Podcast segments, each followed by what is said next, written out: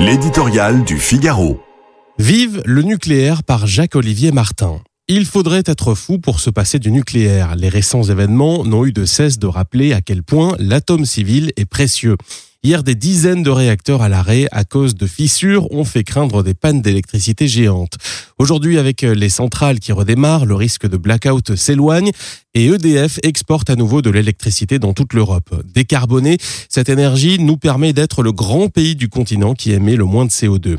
Pilotable 24 heures sur 24, nos centrales sont indispensables au déploiement massif de l'éolien et du photovoltaïque euh, qui ont le défaut de produire par intermittence. Ajoutons que cette électricité abondante concourt à notre indépendance énergétique.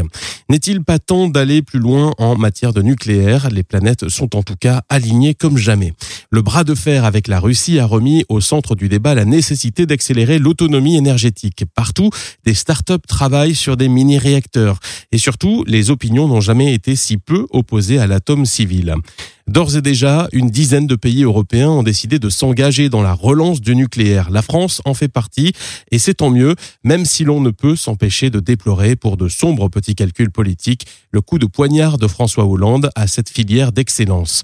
Fermeture de Fessenheim, affaiblissement d'EDF, perte de compétences, que de dégâts.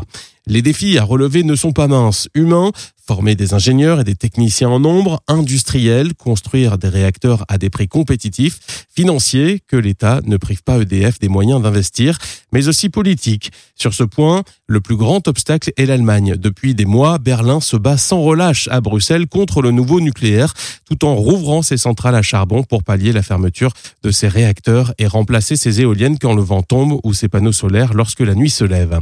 À l'heure de la crise énergétique et de l'urgence climatique, c'est à se demander s'il n'y a pas quelque chose de pourri au royaume de l'énergie européenne.